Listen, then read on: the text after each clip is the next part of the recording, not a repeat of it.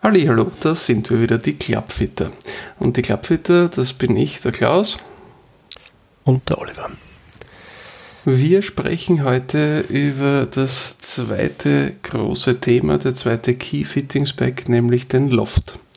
Ähm, und der Loft ist uns allen ja gut bekannt, das ist die Zahl, die da auf den Treibern draufsteht. Ähm, und sonst machen sich die wenigsten Gedanken, was man damit überhaupt machen könnte, was der tut, was der ist und äh, warum ein 7er Eisen nicht gleich ein 7er Eisen ist und was das alles auf sich hat. Ähm, wo fangen wir an? Fangen wir bei den Treibern an? Fangen wir bei den Eisen an? Was liegt dir näher am Herzen? Äh, ich denke, dass es bei den Eisen ein wenig umfangreicher ist, deswegen würde ich eigentlich fast mit, mit den Hölzern anfangen oder mit dem Treiber. Das klingt nach einer guten Idee. Äh, Loft beim Treiber. Der Faktor, der mit dafür verantwortlich ist, wie weit wir den Treiber schlagen können. Und weniger ist da definitiv nicht mehr. Ne? Auf keinen Fall. Das ist eine äh, weitläufige Fehleinschätzung, mit der wir immer wieder konfrontiert werden. Ähm, da geht es einfach darum, ähm, das werde ich bestimmt noch öfter wiederholen oder wir wiederholen. Es gibt äh, drei Faktoren, die den Ball in der Luft halten. Das ist einerseits der Abflugwinkel, äh, die Abfluggeschwindigkeit und der Spin. Und äh, diese drei Faktoren gilt es optimal zu kombinieren. Und das Schöne und daran da ist, der Loft beeinflusst alle drei. So, so ist es. Und da ist der Loft eben ein absoluter Major-Faktor, ähm, der da eine große, große Rolle spielt. Und ähm, da wird oft, ähm, da wird oft eine, eine zu eindimensionale, ähm, ein zu eindimensionaler Approach genommen, indem man einfach sagt, na, die Profis spielen alle niedrigen Loft, also schlagt man mit dem ja offensichtlich weiter, weil die hauen ihn ja weit. So ja. einfach ist das aber leider nicht. Haben wir tatsächlich in der Form schon kurz in der letzten Folge angeschnitten, äh, dass es tatsächlich da auch einen Trend hin zu etwas mehr Loft gibt, weil es die Schläger heute erlauben. Ähm, was, was wollen wir beim Driver vom Loft unseres Schlägers haben? Äh, wofür ist er verantwortlich und, und was brauchen wir da?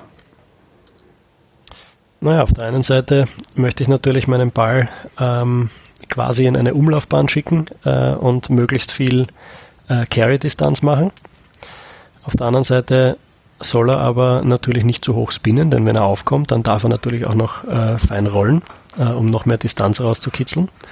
Äh, und ich möchte natürlich möglichst gerade schlagen mit dem, äh, mit dem Schläger, weil sonst bringt mir der beste Drive oder der längste Drive nichts. Und ähm, dafür sind wir dann zuständig, um da eben die optimalen Spezifikationen zu finden. Und da spielt der, der Loft eben eine Riesenrolle. Genau, also grundsätzlich kann man sagen, für den Driver, äh, je mehr Loft, desto höher werden wir den Ball wegschlagen und, und desto mehr Spin werden wir bei sonst gleichen Verhältnissen auch mit dem Schläger produzieren. Äh, und da kommt genau der Punkt, den wir in der letzten Folge und jetzt auch gerade schon eben angesprochen haben. Äh, viele Driver sind heute so designt, dass sie bei gleichem Loft wesentlich weniger Spin produzieren äh, als noch vor fünf oder sechs, sieben Jahren, dass das mit den damaligen Schlägern möglich war. das heißt, wenn das große Mantra, das überall verkündigt wird, High Launch, Low Spin, ähm, wenn das in der Form bis zu einem gewissen Grad gilt, äh, dann ist es tatsächlich mit den heutigen Schlägern möglich, ein bisschen mehr Loft zu nehmen, äh, die Bälle ein bisschen höher wegzuschlagen und trotzdem nicht mehr oder möglicherweise sogar weniger Spin zu produzieren äh, und damit einen besseren Ballflug zu produzieren. Und das, was oft außer Acht gelassen wird oder übersehen wird, dass irgendwo flacher einfach nicht mehr weiter bedeutet. Ich glaube, jedem ist klar, wenn der Ball ganz flach rausfliegt, verlässt er den Boden nicht und meine Kehredistanz beträgt exakt 0 Meter. Äh, und das kann auf jeden Fall nicht das Ziel der Übung sein. Ne? Äh, also es gibt so etwas wie einen zu flachen Abflugwinkel für die jeweilige Ballgeschwindigkeit, für die jeweilige Spinrate. Äh, also wir brauchen eine gewisse Höhe, um den Ball weit genug beziehungsweise so weit wie möglich schlagen zu können. Äh, und da ist definitiv der Loft beim Driver äh, der mitentscheidende Faktor dafür, welcher Ballflug dann da rauskommt.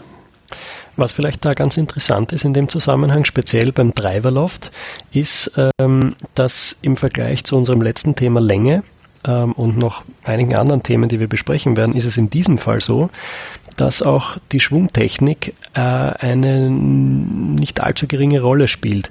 Ziehe ich den Ball sehr hoch auf äh, und äh, schwinge sehr betont äh, nach oben und, und äh, treffe den Ball eben in einer deutlichen Aufwärtsbewegung, ähm, dann werde ich einen anderen Loft brauchen wie ein Spieler, der ziemlich stark auf den Ball äh, runterschlägt, also mit einem sehr steilen Angle of Attack auf den Ball hinabschlägt. Und da ist natürlich dann auch die Komponente des Schwungcoaches ähm, interessant, weil eben Schwung und Technik in dem Fall äh, oder Technologie in dem Fall ähm, Hand in Hand gehen und äh, aufeinander abgestimmt sein müssen.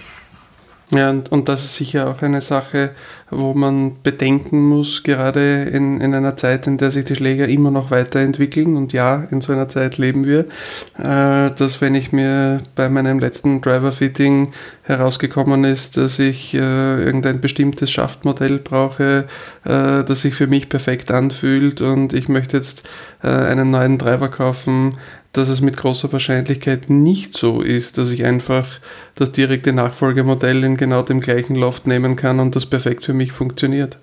Äh, also da, da verändert sich tatsächlich an den, an den Spieleigenschaften der Schläger über die Jahre hinweg so viel, äh, dass es sich nach ein paar Jahren äh, fast sicher lohnt, wieder ein Fitting für einen neuen Driver zu machen, um möglicherweise gar nicht mehr Gesamtdistanz mit den allerbesten Schlägen rauszuholen, äh, aber oft bessere schlechte Schläge produzieren zu können. Äh, und auch da kann ein bisschen mehr Loft hilfreich sein, äh, weil ich eben äh, einen Ball, den ich nicht ganz so sauber getroffen habe, dann trotzdem noch hoch genug schlagen kann. So ist es. Das war ein, das war ein ganz großes Thema. Äh, viele von unseren Hörern werden sich erinnern können an die, an die Serie der, der ähm, Slider-Treiber von, von TaylorMade, wo dann äh, der Werbeslogan kam mit Loft Up. Meiner Meinung nach kam der ein bisschen zu spät.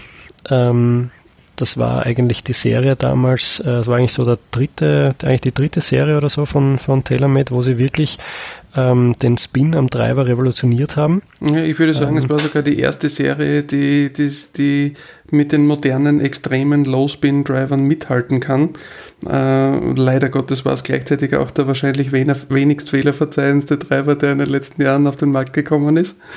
Ähm, Stimmt. Aber das war halt genau dadurch, dass der, der Schwerpunkt bei dem Produkt extrem weit nach vorne gesetzt worden und nach unten gesetzt worden ist, um den Spin im Vergleich zu allem anderen extrem weit runterzubringen.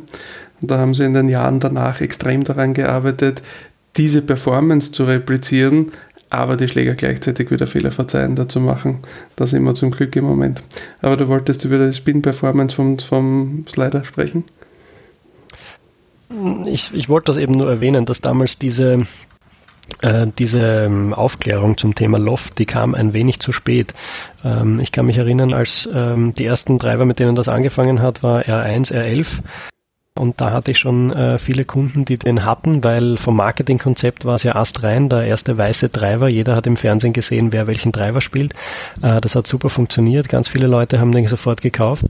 Und ähm, man hat einfach oft be beobachtet, dass gerade bei schlechten Treffern äh, da ganz spezielle äh, Flugkurven erzeugt wurden. Und ähm, das natürlich aufgrund des, des fehlenden Spins, weil ich natürlich äh, bei einem schlecht getroffenen Ball, wo mir die, äh, die Ballgeschwindigkeit äh, und vielleicht der Abflugwinkel nicht mehr ganz so ideal gelingen, brauche ich ein bisschen Spin, dass, damit der Ball irgendwie in der Luft bleiben kann. Und der war von vornherein schon sehr niedrig. Und da gab es dann oft so ganz eigenartige, meistens so abgestochene Hookkurven, ähm, und da kam meiner Meinung nach diese, diese Loft-Up-Aufklärung ein wenig zu spät. Das habe ich äh, schon ganz am Anfang meinen Kunden gesagt, ja, ist grundsätzlich okay, kann man machen, aber bitte ein bisschen mehr Loft nehmen. Ähm, das wurde dann oft äh, beim Kauf von der Stange, und das ist ja im Prinzip der ganze Grund, warum wir hier diesen, diesen Podcast veranstalten, dass wir das versuchen, äh, dem, dem, äh, den Spielern näher zu bringen, wie wichtig das Fitting ist, weil beim Kauf von der Stange wurde das eben ähm, stark vernachlässigt und äh, dementsprechend waren dann viele Leute unglücklich mit einem eigentlich guten Treiber, äh, der einfach falsch äh, verkauft wurde. Ja, und hätte man gerade bei den Modellen, die wir da gerade angesprochen haben, oft durch richtige Auswahl der Settings von dem, von dem Produkt schon beheben können. Also da war, nicht einmal der, war es nicht einmal der falsche Schläger, sondern war einfach nur falsch konfiguriert. Ähm, in, in vielen Fällen waren sicher auch die, die falschen Köpfe, äh, zu wenig Loft. Äh, und, und wenn man dann eine Flugkurve produziert, die aussieht, als hätte der Ball Topspin, ähm, dann ist man sicher äh, gerade was den Loft betrifft, irgendwo in der, in der falschen Richtung unterwegs. Äh, übrigens für alle, die daran arbeiten, mit ihren Golfschlägen Topspin zu produzieren, um mehr Roll rauszuholen. Äh, nicht die beste aller möglichen Ideen. Don't do it. jeder sauber getroffene Golfschlag hat tatsächlich Backspin. Wir greifen ja äh, auf den Ball mit einer nach hinten geneigten Schlagfläche, eben mit Loft zu. Der Loft wird gemessen, wie viele Grad äh, aus der Senkrechten der Schläger nach hinten zeigt. Ähm, und wenn wir eine nach hinten geneigte Schlagfläche haben und damit auf einen Ball schlagen, dann produzieren wir immer Backspin. Äh, etwas weniger oder etwas mehr. Und um unsere Drives eben auf die maximale Länge zu bringen, äh, brauchen wir eben eine Spinrate, die einen Ballflug produziert, damit er so richtig schön schwebend dahin fliegt. Und das, was wir beim Driver tunlichst nicht sehen wollen, ist, dass die Bälle eine stark ansteigende Flugkurve fliegen. Äh, also das, was so wahnsinnig dynamisch ausschaut, dass die Bälle wegfliegen und dann nach oben ziehen, äh, ist tatsächlich eine eher ineffiziente Flugkurve für einen Driver. Äh, und wenn die Bälle wegfliegen und sehr schnell wieder abstürzen, dann ist das typischerweise ein Zeichen dafür, dass der Ball ein bisschen zu wenig Spin hat. Und das ist etwas, was man mit ein bisschen mehr Loft sehr gut beheben kann. Fällt dir noch was Bekommst du die Frage, wie spielt man eigentlich diesen Backspin? Äh, selbstverständlich, ja, regelmäßig. Ähm, und die, die einfache Antwort ist, sie können es schon. Ne? Äh, jeder Spieler macht bei jedem Schlag, der sauber auf der Schlagfläche getroffen ist, Backspin. Ne? Äh, die Frage, ob der Ball dann wieder zurückkommt, ist von ein paar anderen Faktoren abhängig. Ähm, das ist einerseits die, tatsächlich die Schlägerkopfgeschwindigkeit.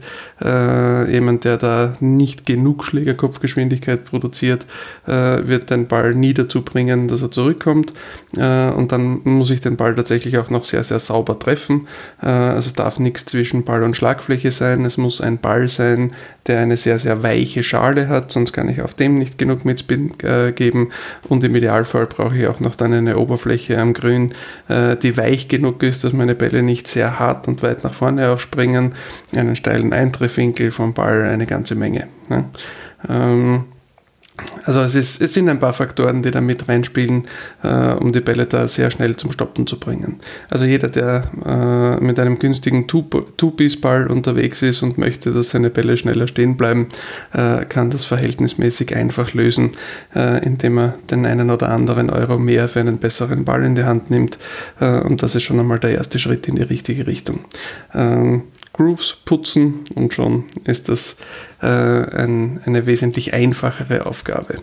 Das ist, das ist vielleicht ein ganz interessantes Thema, ist jetzt vielleicht ein kleiner Exkurs vom Thema Loft, aber Grooves putzen im Zusammenhang mit Loft und Backspin ist vielleicht ähm, was, was wir kurz ansprechen sollten. Ich äh, bekomme ja bei mir in der Werkstatt ähm, sehr viele Sätze zum äh, Umbauen, zum Reparieren, ähm, Loft Light Check, ähm, was auch immer. Und da ist es oft so, dass ich äh, die Grooves eigentlich nur mit Hilfe eines zwölfköpfigen Archäologenteams freilegen kann, ähm, weil da äh, Erdreste von sieben bis acht verschiedenen Golfclubs oder Ranges draufkleben.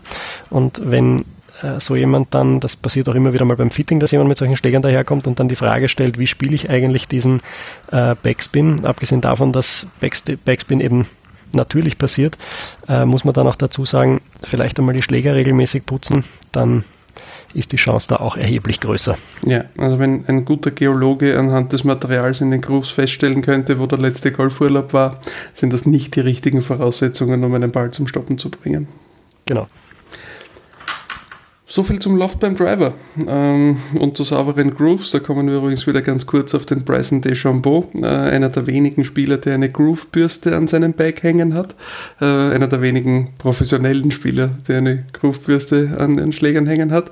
Äh, sollte eigentlich Schule machen. Wäre wär für die meisten Spieler sinnvoll, wäre gute Werbung für äh, jeden Amateur draußen. Haltet eure Grooves sauber, sie werden es euch danken. Auf jeden Fall. Ähm, vor allem, wenn man es bei ihm eben sieht, äh, die meisten Spieler machen das ja trotzdem oder halten ihre Grooves sauber, nur haben sie das Ganze outgesourced an ihre Caddies.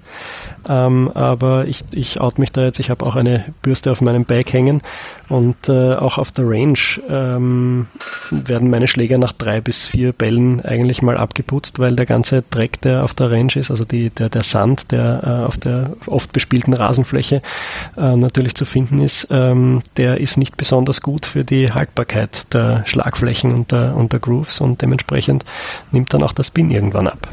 Das ist der Grund, warum ich mich immer an den Punkt stelle, wo irgendein Ballwascher direkt auf der Range steht und nutze den dann dafür, meine Schläger sauber zu halten. Meistens tatsächlich nach jedem Schlag. Loft bei den Eisen. Das ist, glaube ich, ein ganz großes Thema. Ähm, vor allem, weil da in sehr, sehr vielen verschiedenen Standards gemessen wird. Ähm, das heißt jetzt nicht, dass Sie, ähm, dass Sie als Kunde betrogen werden, ähm, sondern das muss man anders verstehen. Da gibt es einfach eine ganz große Vielfalt an verschiedenen Schlägern für, für verschiedene Anforderungen. Also man muss da mal äh, unterscheiden zwischen Game Improvement Eisen ähm, im Vergleich zu Players Eisen. Das sind jetzt im Prinzip die beiden äh, Enden des Spektrums.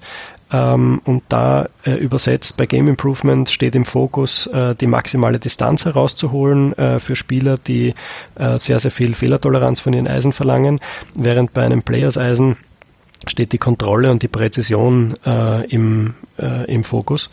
Und dementsprechend sind die komplett anders gestaltet. Und da muss man auch sagen, die Entwicklungen der letzten Jahre äh, haben da technisch Konstruktionen äh, bei den Eisenköpfen ermöglicht, die da ähm, Tür und Tor geöffnet haben für diese völlig unterschiedliche Abstimmung von verschiedenen Eisenmodellen. Ich habe da ganz kurz einmal ein paar Beispiele herausgesucht, ähm, nur damit äh, unsere Hörer auch verstehen, äh, wovon wir da reden.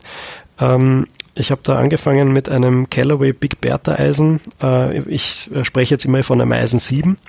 Ähm, da haben wir 30 Grad äh, Loft. Ähm, von derselben Firma, auch von Callaway, äh, das Apex Pro Eisen äh, hat beim Siemer Eisen 33 Grad Loft. Ähm, dann habe ich. Äh, Callaway Rogue X Eisen, das ist im Moment ihr stärkstes 7er Eisen, 27 Grad Loft. 27 Grad, sehr schön. Äh, da hätte ich dann noch als Konter die M6 Eisen von TaylorMade, die dir bestens bekannt sind, äh, mit 28,5 Grad. Da sind wir dann beim 8er Eisen mit 33 Grad äh, tatsächlich genau beim 7er Eisen von äh, zum Beispiel dem P760er Satz von, ähm, von TaylorMade. Ähm, Und trotzdem bin ich der Meinung, ein 7er Eisen ist ein 7er Eisen, weil die Aufgabe des 7er Eisens ist es ja, die Bälle weiter zu schlagen als mit dem Achter und kürzer als mit dem Sechser. Ähm, das ist grundsätzlich absolut richtig. Ähm, ich finde, dass manchmal, ähm, also das ist auch wieder der Punkt, wo wir eben ins Spiel kommen. Ähm, es geht ja dann darum, dass, dass äh, die Zusammenstellung des Sets äh, sehr sehr homogen zu gestalten. Und äh, da wird oftmals äh, eben auch beim Kauf von der Stange oder übers Internet oder wie auch immer, äh, wird dieser Aspekt völlig vernachlässigt und das ist sehr interessant dann nämlich ähm, am unteren Ende ähm, des Sets, äh, wenn ich dann die klassischen Wedges kaufe, was heute immer noch viel zu oft passiert, dass einfach so 52, 56, 60 mal eben gekauft werden. Ja, passt perfekt ähm, dazu, zu einem Rogue X Pitching Wedge mit 43 Grad. So ist es. Ähm, da hat man dann einfach oft eine wahnsinnig große Lücke zwischen einem äh, Pitching Wedge vom Set und einem Gap Wedge, das man sich eben so dazu gekauft hat. Ähm, das heißt, da sollte schon eine, eine wirklich genaue Abstimmung passieren damit man eben hier nicht Riesenlücken hat, weil die Lücke zwischen Pitching Wedge und Gap Wedge ist eine der wichtigsten, finde ich, ähm, weil je näher ich dem Grün komme, desto mehr Optionen möchte ich mir geben, desto besser möchte ich die Distanzen abgedeckt haben, um hier optimal agieren zu können. Und äh, das ist nicht sehr produktiv, wenn ich hier dann auf einmal zwischen Pitching Wedge und Gap Wedge äh, quasi, wenn mir ein ganzes Eisen rausfehlt. Also mhm. sprich, ich habe dann unter Umständen eine 20 Meter Gap und da ist es dann gerade bei der Zielgruppe, für die diese Eisen gemacht sind, äh, meistens nicht so, dass die sich sehr leicht tun, mit diesen zwei Schlägern ähm, im Prinzip eine Spanne von äh, grob 35 Meter abzudecken. Ja, also ich, das, das, ist, fällt schon ein bisschen in, den, äh, in unsere sechste Folge, diese Zusammenstellung rein. Aber, aber das ist sicher ein ganz, ganz wichtiger Punkt beim Loft bei Eisen und Wedges, dass die die Loftabstände zwischen den Schlägern unbedingt zu, zu dem Spieler bzw. zu der Schlägerkopfgeschwindigkeit des Spielers passen müssen. Äh, es macht ein Set mit 6 Grad Loftunterschied von Schläger zu Schläger für jemanden, der 90 Meilen Schlägerkopfgeschwindigkeit mit einem 7er Eisen produziert, nur sehr, sehr bedingt Sinn. Der wird über 15 Meter Distanzunterschied von Schläger zu Schläger äh, haben, wahrscheinlich sogar näher auf 20 Meter zugehen. Das heißt, der Spieler hat dann praktisch nirgends einen vollen Schlag den er machen kann im langen Spiel, weil er ständig zwischen zwei Schlägern sein wird. Und das kann einfach keinen Sinn machen. Ne? Äh, andersherum sehe ich für Spieler mit einer sehr niedrigen Schlägerkopfgeschwindigkeit Sets mit höheren Loftunterschied von Schläger zu Schläger einfach für sehr, sehr sinnvoll, weil man dadurch auch bei niedrigeren Schlägerkopfgeschwindigkeiten größere Distanzunterschiede von Schläger zu Schläger produzieren kann. Aber so wie du richtig sagst, man muss eben extrem vorsichtig sein, äh, dass dann nicht irgendwo zu große Lücken zwischen Pitching Wedge, Gap Wedge, Sand Wedge irgendwo entstehen. Da ist, ähm, da möchte ich noch was hinzufügen.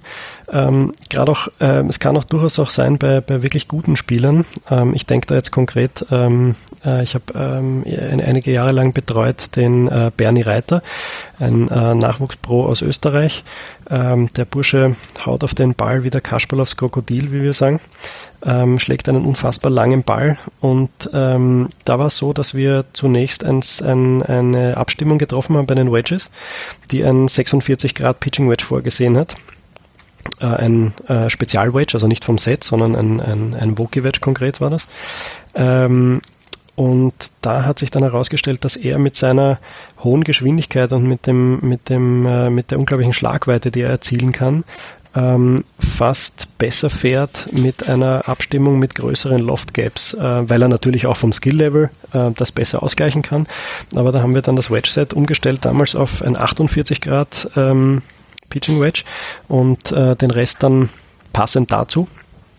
Aber da kann es eben auch sein, dass ähm, entsprechend dem Skill-Level oder eben auch bei sehr hohen Geschwindigkeiten da unter Umständen größere Gaps sinnvoll sind, um einen Platz zu sparen im Bag, den man vielleicht mit einem Driving Iron oder einem Hybrid ergänzen kann dann. Das wollte ich gerade sagen, das wird dann zugunsten eines zusätzlichen langen Schlägers gehen. Ähm, aber das ist ja etwas, was bei Spielern mit niedrigerer Schlägerkopfgeschwindigkeit in den meisten Fällen nicht sinnvoll ist, weil die Distanzunterschiede bei den langen Schlägen da tendenziell immer kleiner werden. Beim ja. Spieler, wenn Bernie äh, macht das natürlich Sinn, da irgendwo im Bereich zwischen 230 und 250 Meter möglicherweise noch einen zusätzlichen Schläger zu haben.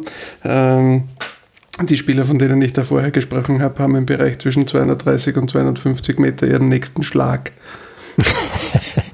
so ist es, ja. So ist es. Ja, also deswegen ist es definitiv so, dass äh, gerade was den Loft betrifft, äh, ist es definitiv unfair, ein Siebener Eisen mit einem anderen Siebener Eisen zu vergleichen und zu sagen, äh, der Schläger X ist ein besserer Schläger als der Schläger Y, weil ich mit dem Siebener Eisen weiterschlag.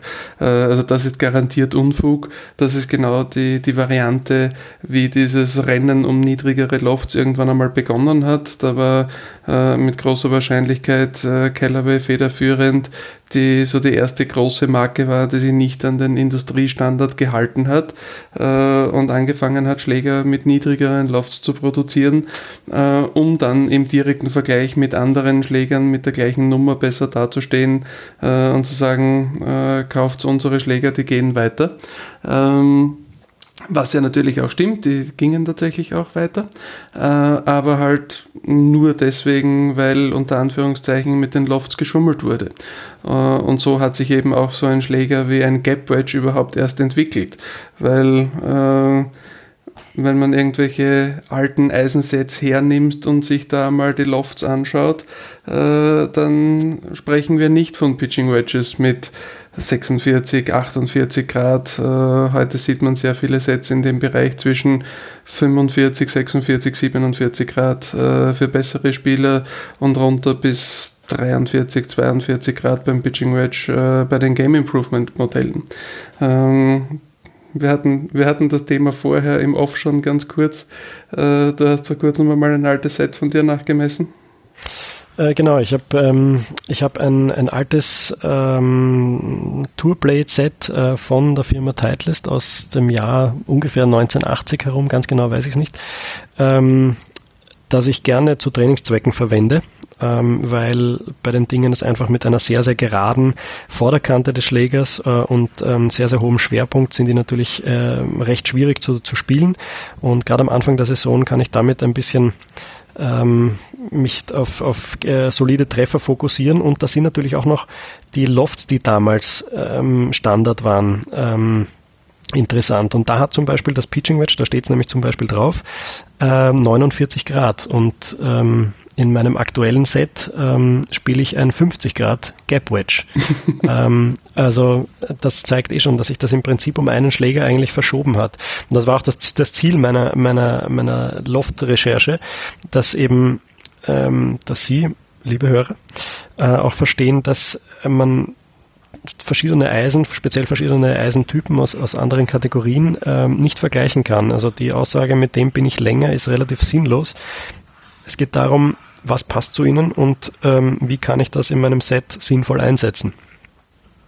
Ja, das sehe ich definitiv auch so. Also ich bin, bin ein großer Freund davon, ähm, Loftabstände und, und Schlägerkopfgeschwindigkeit einigermaßen sinnvoll in Korrelation zu bringen.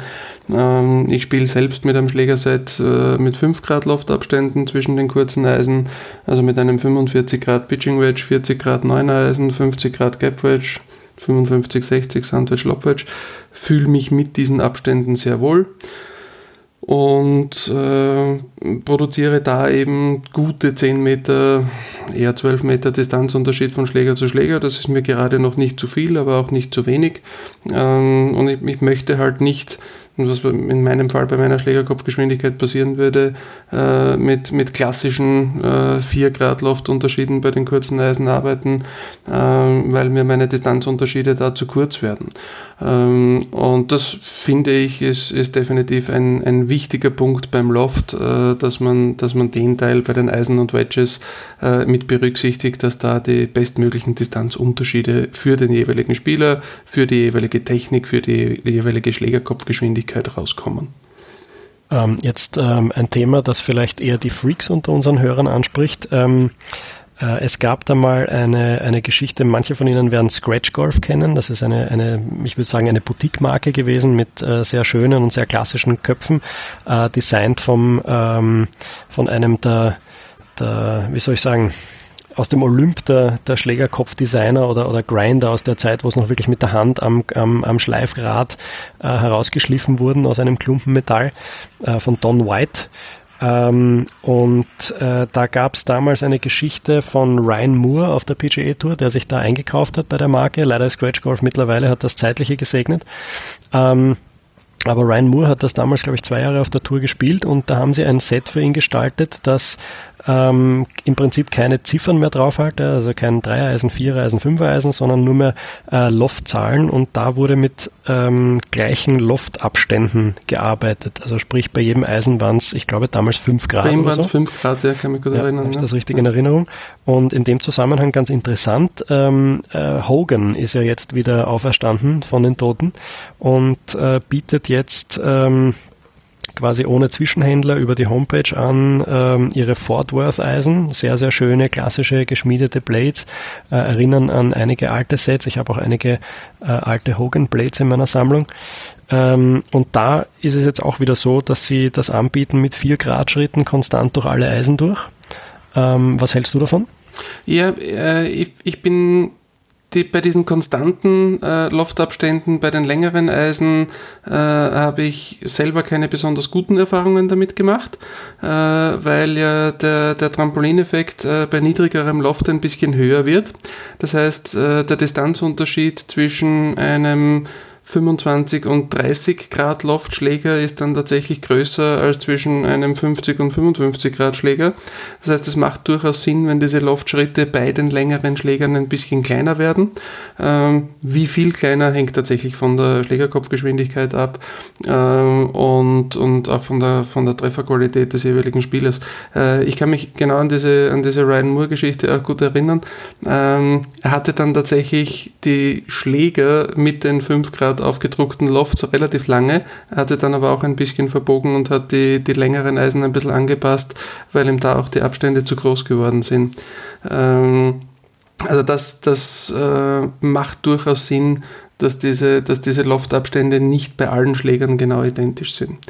Die, die andere Sache, äh, die mir dazu äh, auch noch einfällt oder eingefallen ist, ist, ähm, es gibt für praktisch jeden Spieler irgendwo einen Punkt, wo der nächstlängere Schläger äh, der gleichen Bauart einfach nicht mehr funktioniert.